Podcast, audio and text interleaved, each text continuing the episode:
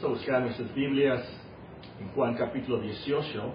Juan capítulo 18, voy a comenzar a leer en el versículo 28, una lectura hasta el capítulo 19 y el versículo 22. Juan 18, el versículo 28, hasta el capítulo 19 y el versículo 22.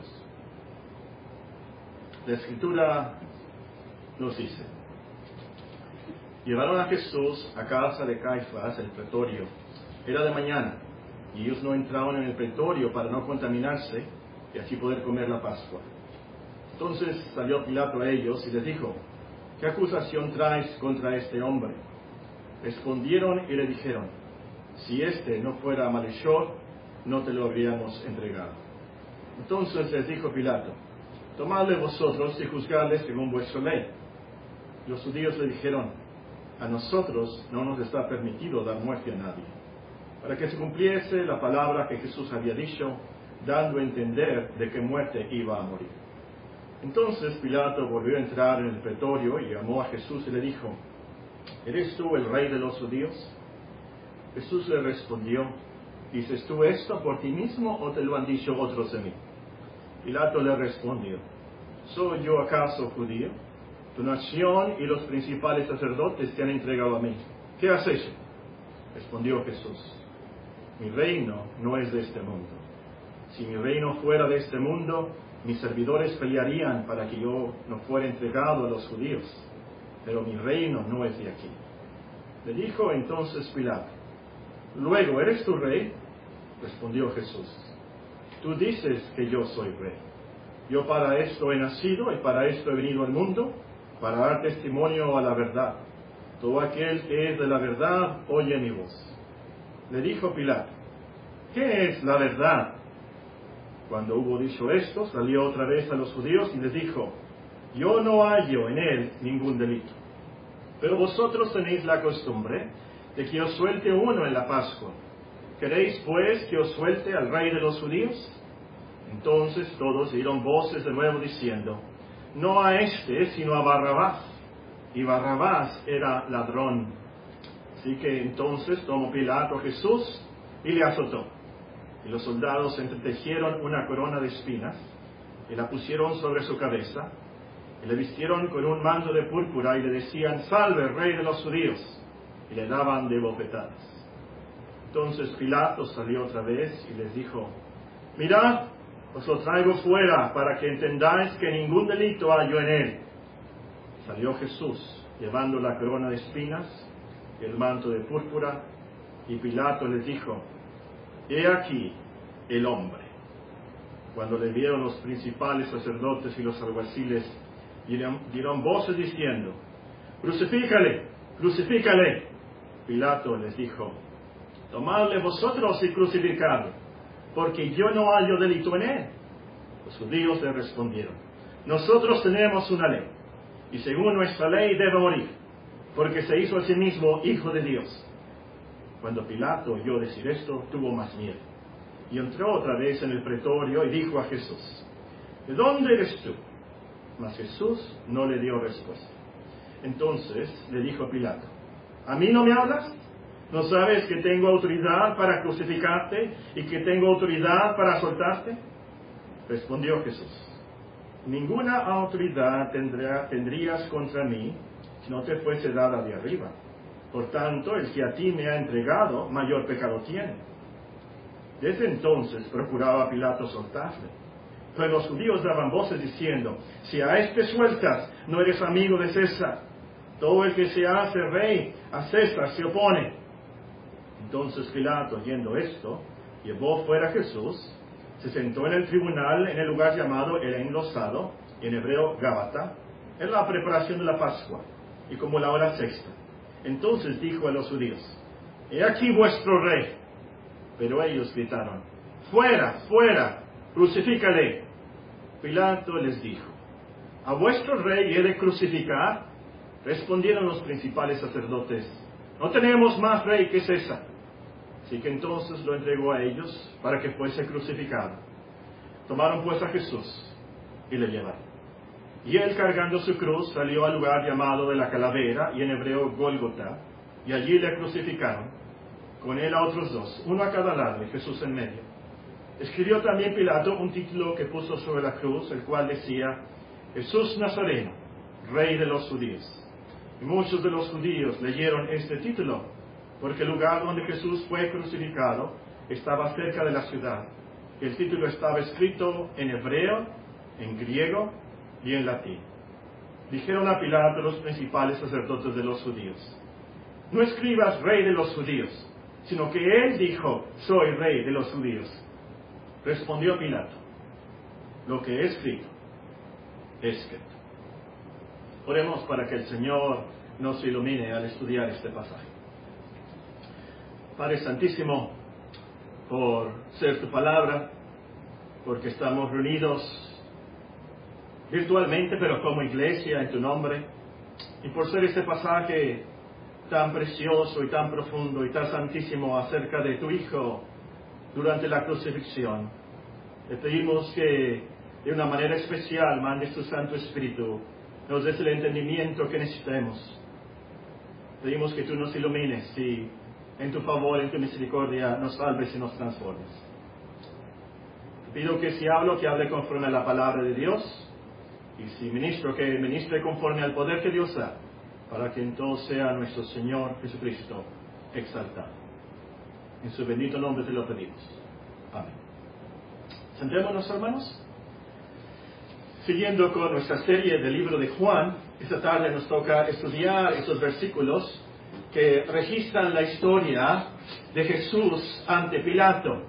Así titula eh, mi versión de la Biblia este pasaje, comenzando en Juan 18, 28. Jesús ante Pilato. Aunque yo lo hubiera titulado este pasaje, Pilato ante nuestro Señor Jesucristo. No sé cuántos de ustedes conocen o han leído el credo de los apóstoles.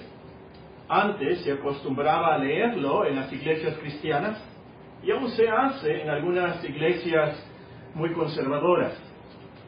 Este credo llamado de los apóstoles no fue escrito por los apóstoles, pero es muy antiguo, probablemente del siglo III.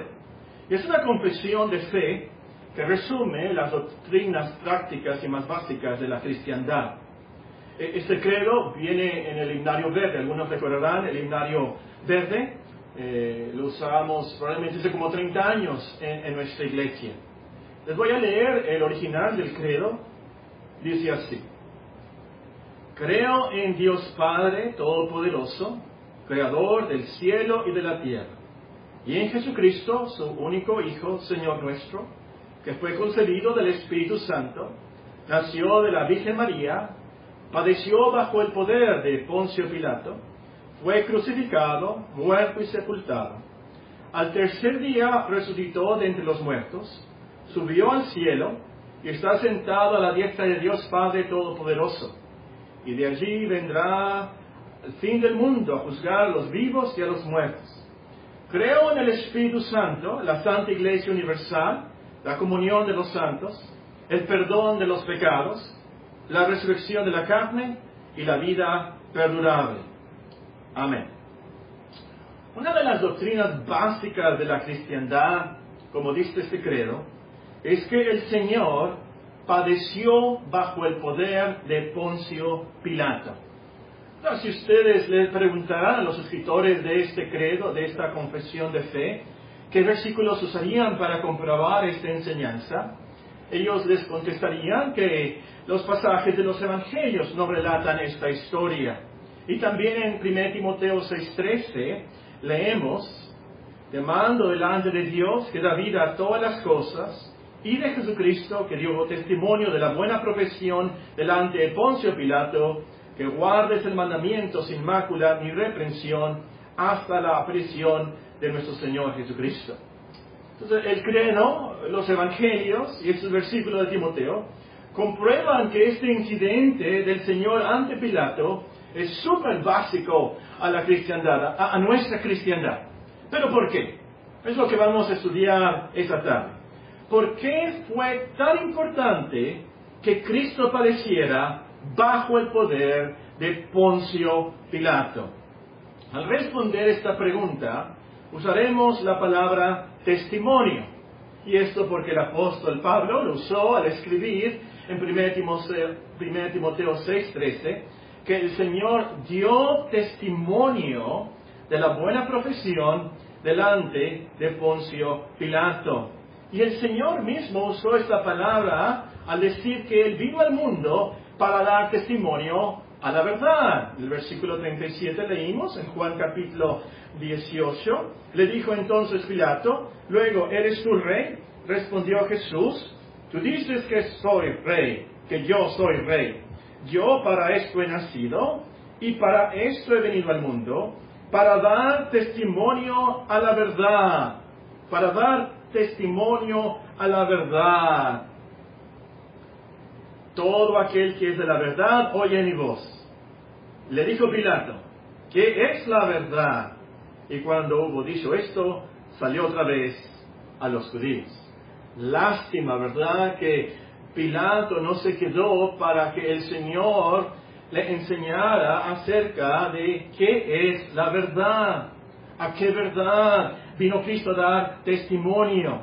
Estoy de acuerdo con los que dicen que Cristo vino a dar testimonio de la verdad del Evangelio y todo lo que incluye esa verdad, es decir, la verdad de Dios la verdad del cielo, la verdad del diablo, la verdad del infierno, el juicio venidero, pero sobre todo la verdad del Evangelio, el perdón de pecados, paz para con Dios, la verdad de Cristo, el Hijo de Dios, como el Salvador del mundo. Pero Pilato no se quedó ahí. Y qué ironía, por cierto. Pilato pregunta qué es la verdad y delante de él está la verdad. Cristo es la verdad. Él dijo en Juan 14, 6, yo soy el camino, la verdad y la vida. Nadie viene al Padre sino por mí. Muy bien, con esto en mente, contestemos por qué es este incidente tan importante. ¿Por qué tenía Cristo que ser llevado ante Pilato? Esa es la pregunta que vamos a contestar en nuestro estudio. ¿Por qué tenía Cristo que ser llevado ante Pilato?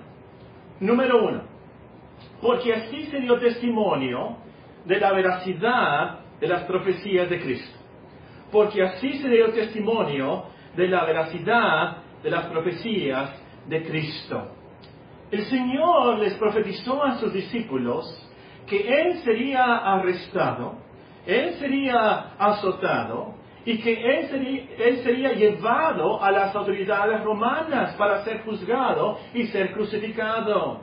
Por ejemplo, en el libro de Mateo, en el capítulo 20 y en el versículo 18, leemos, Mateo capítulo 20 y el versículo 18, Cristo les dijo a sus discípulos, He aquí subimos a Jerusalén y el Hijo del Hombre será entregado a los principales sacerdotes y a los escribas y le condenarán a muerte y le entregarán a los gentiles para que le escarnezcan, le azoten y le crucifiquen. En, nuestro pasaje de Juan capítulo 18, en el versículo 32, eh, leemos, bueno, voy a comenzar a leer en el versículo 31. Entonces les dijo Pilato, tomadle vosotros, juzgadles según vuestra ley. Y los judíos le dijeron, a nosotros no nos está permitido dar muerte a nadie, para que se cumpliese la palabra que Jesús había dicho, dando a entender de que muerte iba a morir. Entonces, Cristo había profetizado acerca de su muerte, aún él ser arrestado y azotado y ser llevado ante Pilato, y la profecía tenía que cumplirse. Este incidente comprueba la veracidad de las profecías de Cristo. Cierto que los discípulos no entendieron al Señor cuando Él les dijo estas cosas y las profetizó. Pero aunque no las entendieron, se cumplieron. Ellos recordaron después, por supuesto, que el Señor lo había predicho y aprendieron esa lección. Y para nosotros la lección también es que todas las profecías y promesas del Señor se cumplen y como dice el himno, son apoyo poderoso de nuestra fe. Aunque a veces no las entendamos, como no entendemos muchas cosas del libro de Apocalipsis. Pero se van a cumplir, como se cumplieron todas las profecías y las promesas que el Señor nos hace. Entonces podemos confiar 100% que todo lo que nos dijo y prometió el Señor se cumplirá. Se cumplirá la profecía, que Él está con nosotros todos los días hasta el fin del mundo. Hay que recordar esa promesa en estos días tan críticos. Él está con nosotros. Se cumplirá que Él hace todas las cosas para nuestro bien, hace que todas las cosas sean coordinadas y gobernadas, controladas para nuestro bien, para los que aman a Dios. Se cumplirá que Él intercede por nosotros. Se cumplirá, por supuesto, la gran profecía. Él viene otra vez. De verdad, todas esas profecías, todas estas promesas se cumplirán. Y en esos días, de manera especial, tenemos que aferrarnos a las promesas de Dios. Es lo que nos quita la ansiedad, es lo que nos da paz. Bueno, ¿por qué tenía Cristo que ser llevado ante Pilato? Porque así se dio testimonio de la veracidad de las profecías de Cristo. Número dos, porque así se dio testimonio histórico y público de la crucifixión de Cristo. Porque así se dio testimonio histórico y público de la crucifixión de Cristo. La muerte del Señor no es mitología, no es un cuento, fue algo que sucedió en la historia. Pilato existió. Los arqueólogos han descubierto inscripciones con su nombre las monedas que él acuñó. Historiadores que no son cristianos, historiadores seculares, registraron que Cristo murió bajo el gobierno de Poncio Pilato en Israel. Por cierto, cuando leemos en la Biblia que Pilato fue el gobernador, no se imaginen que tenía el puesto como la gobernadora Pablo Rich que él era el gobernador, el prefecto, el procurador ahí, es que era encargado de esa área de Israel y rendía cuentas al emperador mismo. Su puesto era más alto que el rey de, del rey de Herodes. Pero cerrando ese paréntesis, si conocen los evangelios, recordarán que los judíos querían matar al Señor en secreto. Ellos planearon que fuera en secreto, no durante la fiesta de la Pascua, dijeron, para que el pueblo no se, no se dé cuenta, porque el pueblo tenía a Cristo por profeta. Pero Dios en su providencia dio todo para que no fuera en secreto y que no fuera apedreado como lo fue Esteban. Tenía que ser en público y Cristo tenía que morir crucificado, no apedreado, crucificado. Ustedes, conocen la historia. Judas traicionó al Señor durante la fiesta de la Pascua. Los sacerdotes tuvieron que enjuiciar al Señor luego, luego, en la noche.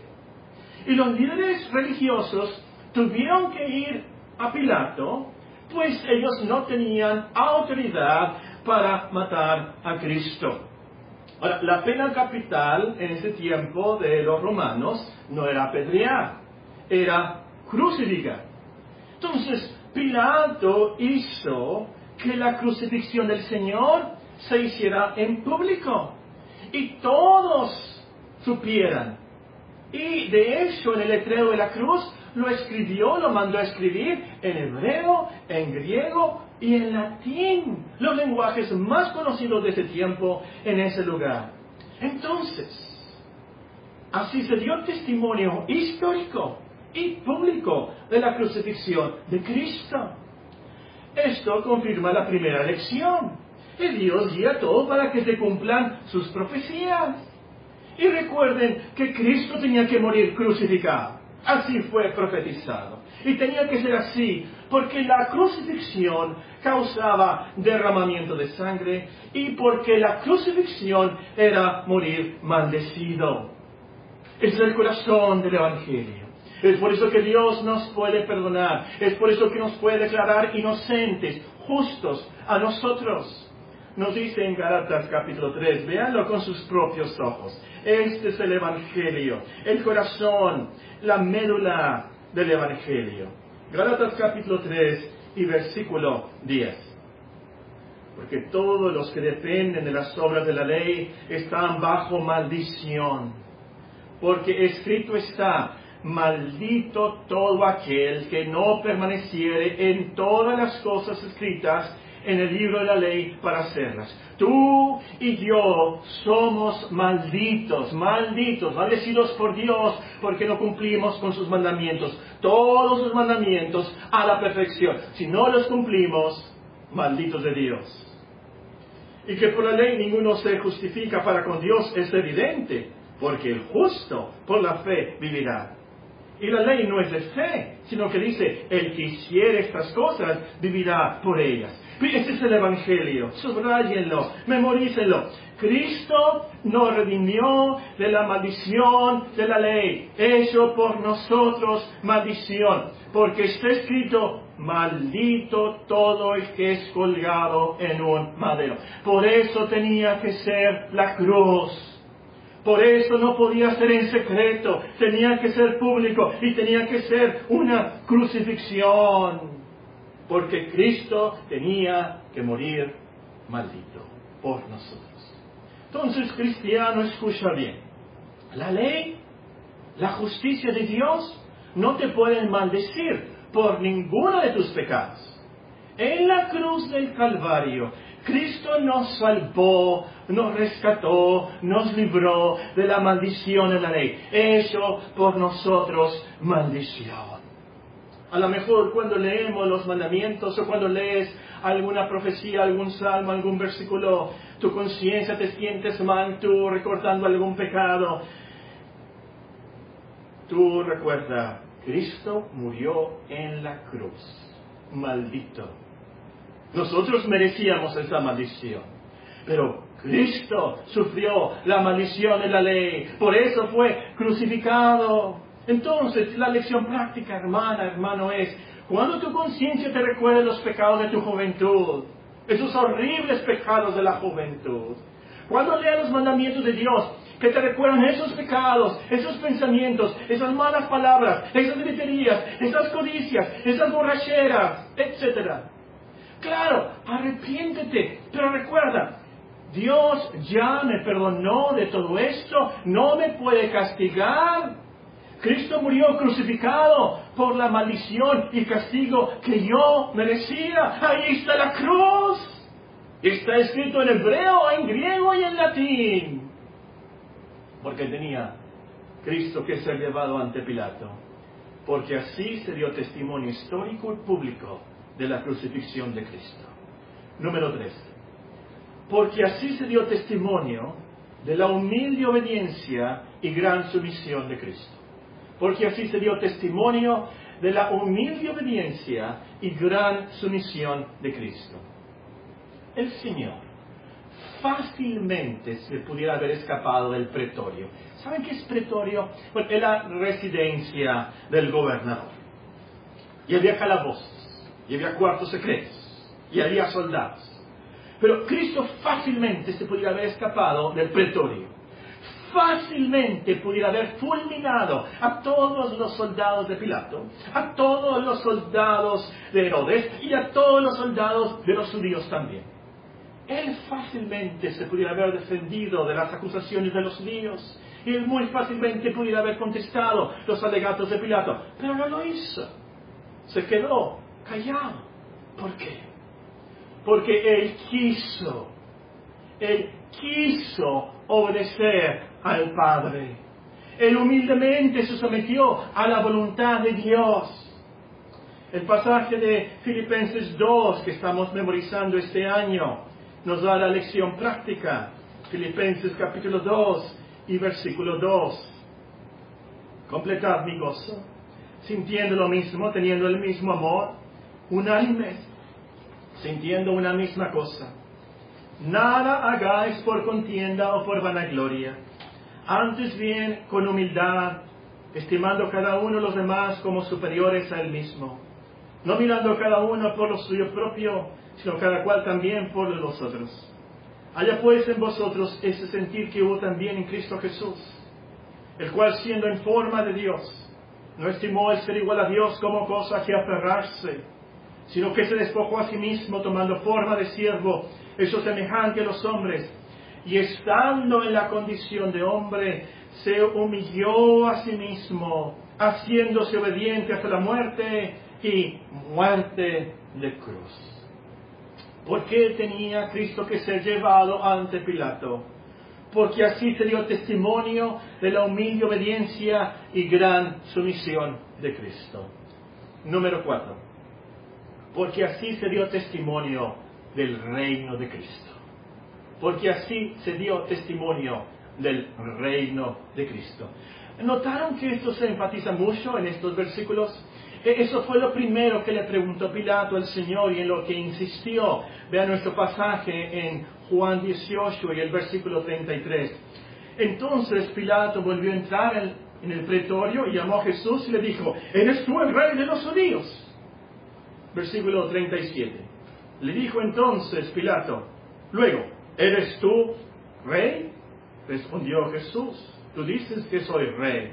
Yo para esto he nacido y para esto he venido al mundo, para dar testimonio a la verdad. Todo aquel que es de la verdad, oye mi voz. Versículo 19 del, capítulo 19 es la última vez. 19, 19. Escribió también Pilato un título que puso sobre la cruz, el cual decía Jesús Nazareno, Rey de los judíos. Y muchos de los judíos leyeron este título porque el lugar donde Jesús fue crucificado estaba cerca de la ciudad. El título estaba escrito en hebreo, en griego y en latín. Dijeron a Pilato los principales sacerdotes de los judíos, no escribas rey de los judíos, sino que él dijo, soy rey de los judíos. Respondió Pilato, lo que he escrito, escrito. Nueve veces en esos versículos se menciona a Cristo como rey por supuesto que, como dijo nuestro Señor en el versículo 36, su reino no es de este mundo, su reino es espiritual, Él es el rey de reyes del universo. Pero Pilato estaba en lo correcto, Cristo es el rey de los judíos. Él es el rey de Israel, puesto que Él es heredero del trono de David, su padre. Es por eso que el Nuevo Testamento comienza con las palabras, libro de la genealogía de Jesucristo, hijo de David. Y que es súper tragedia, ¿verdad? Que es súper traición de los judíos. Los judíos rechazaron y crucificaron al gran hijo de David. A los suyos vino y los suyos no le recibieron. Fueron los judíos y los gentiles que crucificaron al gran rey. La lección para nosotros es que recordemos que Cristo es rey. Él es sacerdote, Él es profeta y Él es rey. Y como nuestro rey, Él nos traslada a su reino, Él nos gobierna, Él nos protege, pues somos su pueblo. Y en este contexto de Juan 18, captemos la verdad que Cristo, aunque fue rey y rey de reyes, se hizo pobre, paupérrimo, aunque rey se dejó azotar, crucificar por nosotros, dejando su trono de gloria, nos vino a sacar de la historia. Entonces, agradezcamos a Dios por este increíble Salvador. Y como dijo, Salomón, como dijo bendigamos, alabemos a Cristo como el Altísimo, el que vive para siempre, cuyo dominio es eterno y su reino por todas las edades. ¿Por qué tenía Cristo que ser llevado ante Pilato? Porque así se dio testimonio del reino de Cristo. Número 5. Porque así se dio testimonio de la inocencia de Cristo. La inocencia de Cristo. Esto también se enfatiza mucho. En las últimas horas, nuestro Señor fue declarado inocente siete veces. Y no tan solamente por Pilato, pero también por la esposa de Pilato y el, mismo Judas Iscariote. Leemos, por ejemplo, en el capítulo 18, en el versículo 38. 18, 38. Le dijo Pilato, ¿qué es la verdad? Cuando hubo dicho esto, salió otra vez a los judíos y les dijo, yo no hallo en él ningún delito. Capítulo 19 y versículo 4. Entonces Pilato salió otra vez y les dijo, mirad, os lo traigo fuera, para que entendáis que ningún delito hallo en él. Versículo 6. Cuando le vieron los principales sacerdotes y los alguaciles, dieron voces diciendo, crucifícale, crucifícale. Pilato les dijo, tomadle vosotros y crucificadle, porque yo no hallo delito en él. Pilato, Poncio Pilato, era el juez imperial. Él dictaminó que Cristo no había cometido ningún delito. La famosa ley romana, la ley humana por excelencia, decidió que Cristo era inocente. Esto nos lleva a pensar en dos cosas, cuando menos dos cosas. La primera, la injusticia de Pilato. Y qué gran cobardía y soberbia. Mandó azotar a un hombre totalmente justo. Ahora, cuando la Biblia nos dice que lo mandó azotar, versículo 1 del capítulo 19, así que entonces tomó Pilato a Jesús y le azotó, no se imaginen unos cintarazos como nosotros a lo mejor disciplinamos a nuestros hijos. Cuando lo, lo mandó a azotar, es que lo mandó a azotar por soldados crueles, romanos. Muchas veces esos azotes eran tan crueles, tan fuertes, que mataban al ladrón, mataban al criminal antes que llegaran a la cruz. Pilato dice, este hombre es inocente, no ha cometido ningún delito, este hombre es justo, y lo mandó a azotar. Mandó crucificar a un hombre totalmente inocente, justo. Y esto por miedo al pueblo y por miedo al emperador. Como dijo Cristo, Él prefirió la gloria de los hombres que la gloria de Dios. Les he comentado que yo creo que todos los cristianos somos Barrabás. Nos tocaba morir a nosotros en esa cruz, sufriendo la ira de Dios. Pero Cristo tomó nuestro lugar. Barrabás libre y Cristo tomó, tomó nuestro lugar.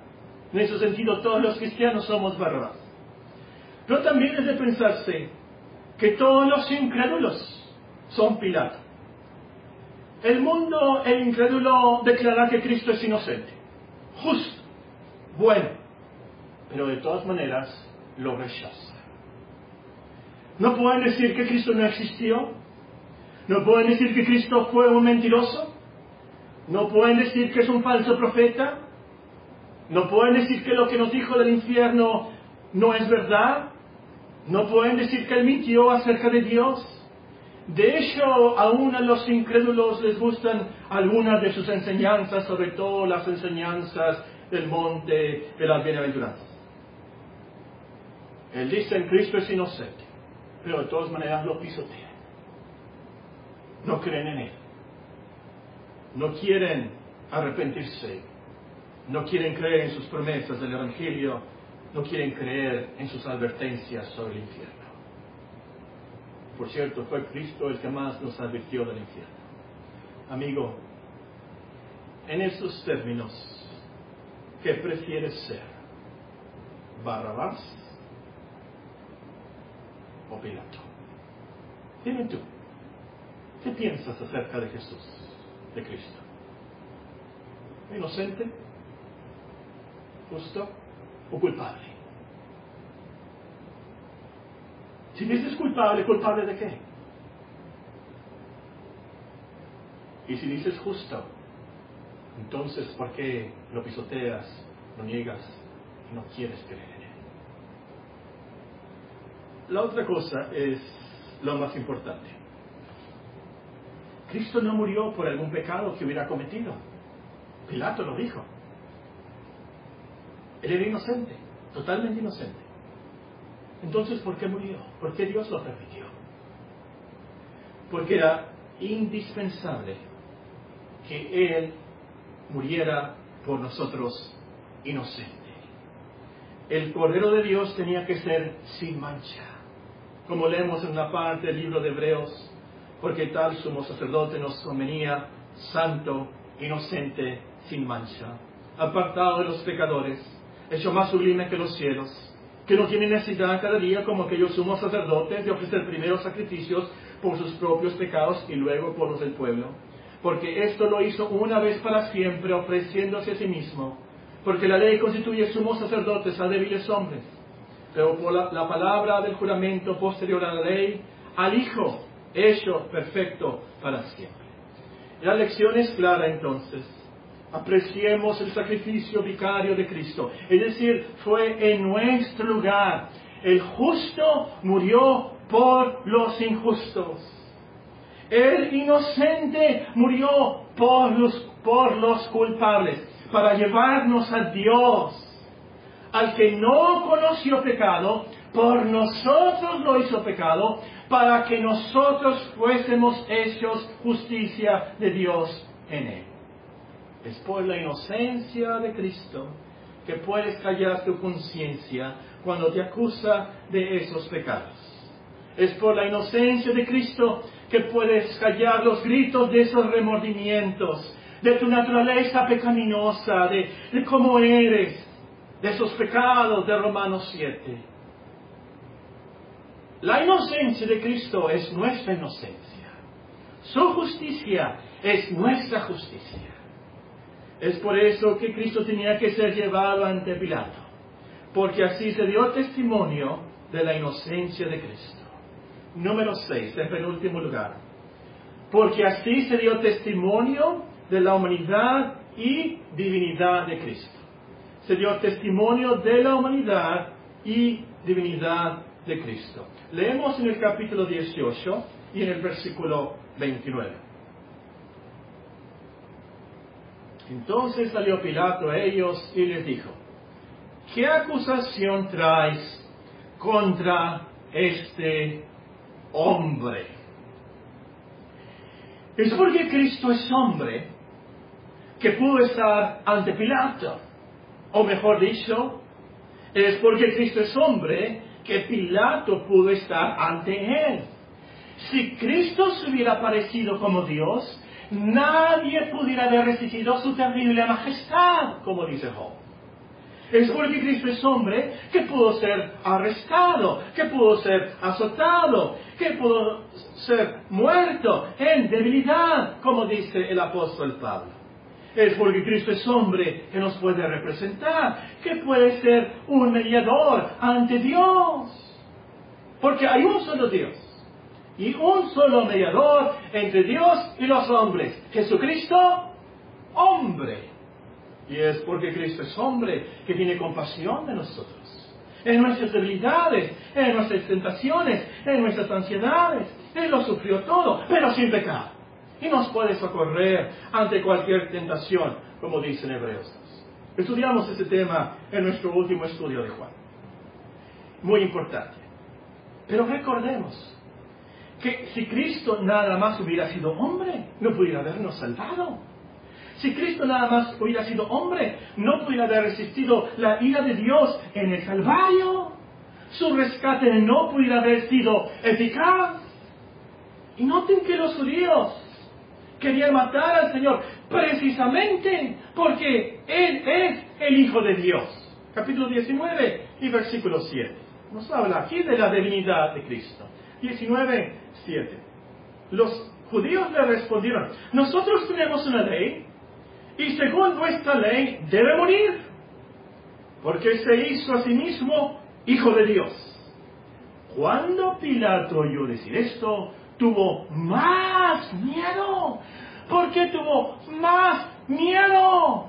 Porque sabía lo que esa expresión significaba. Vean Juan, el capítulo 5 y el versículo 18. Juan capítulo 5 y el versículo 18. Nuestro Señor Jesucristo les dice en el versículo 17, mi Padre hasta ahora trabaja y yo trabajo. Por esto los judíos aún más procuraban matar. Juan 5:18. porque no solo quebrantaba el día de reposo, sino que también decía que Dios era su propio Padre, haciéndose igual a Dios. Y los judíos estaban en lo correcto. Cristo es Dios. Y la lección de esto es que confiemos en el sacrificio de Cristo. Fue eficaz para pagar por todos nuestros pecados, porque Él es Dios. Algunos han tratado de cambiar los manuscritos griegos de Hechos 20-28. Pero Pablo realmente no se equivocó ni exageró cuando él dijo que fuimos redimidos, rescatados con la sangre de Dios. Cristo es Dios. Cristiano, estás luchando contra tantas dudas, contra esos pecados carnales que batallan contra tu alma, contra el diablo. Confía en tu poderoso Salvador. Vas a llegar a Dios. Cristo es un todopoderoso Salvador. ¿Por qué tenía Cristo que ser llevado ante Pilato? Porque así se dio testimonio de la humanidad y divinidad de Cristo. Amigo, con tu vida destrozada por tantos pecados, vicios y crímenes tal vez, Cristo te puede salvar perpetuamente si te acercas a Dios a través de Él. Él es un poderoso Salvador. En último lugar, Cristo tenía que ser llevado ante Pilato, porque así se dio testimonio de la paciencia, firmeza y valentía de Cristo. Así se dio testimonio de la paciencia, firmeza y valentía de Cristo. ¿Cierto o no? Cristo pudiera haber cedido ante tantos sufrimientos, desvelado por días, azotado a muerte, escarnecido, acusado falsamente. Y como Cristo mismo dijo, el bien pudiera haber llamado a doce legiones de ángeles para que lo rescataran. Y eso es muy fácil. Pero no lo hizo. Sino que dio testimonio de la buena profesión delante de Poncio Pilato. Fue paciente. Qué paciente fue para mí es increíble que se dejó escupir en su rostro, que se dejó ser azotado por los gentiles. Y recuerden, para los judíos esto era de lo más horrible, ser azotado por los gentiles. Qué paciencia la del Señor. corona de espinas.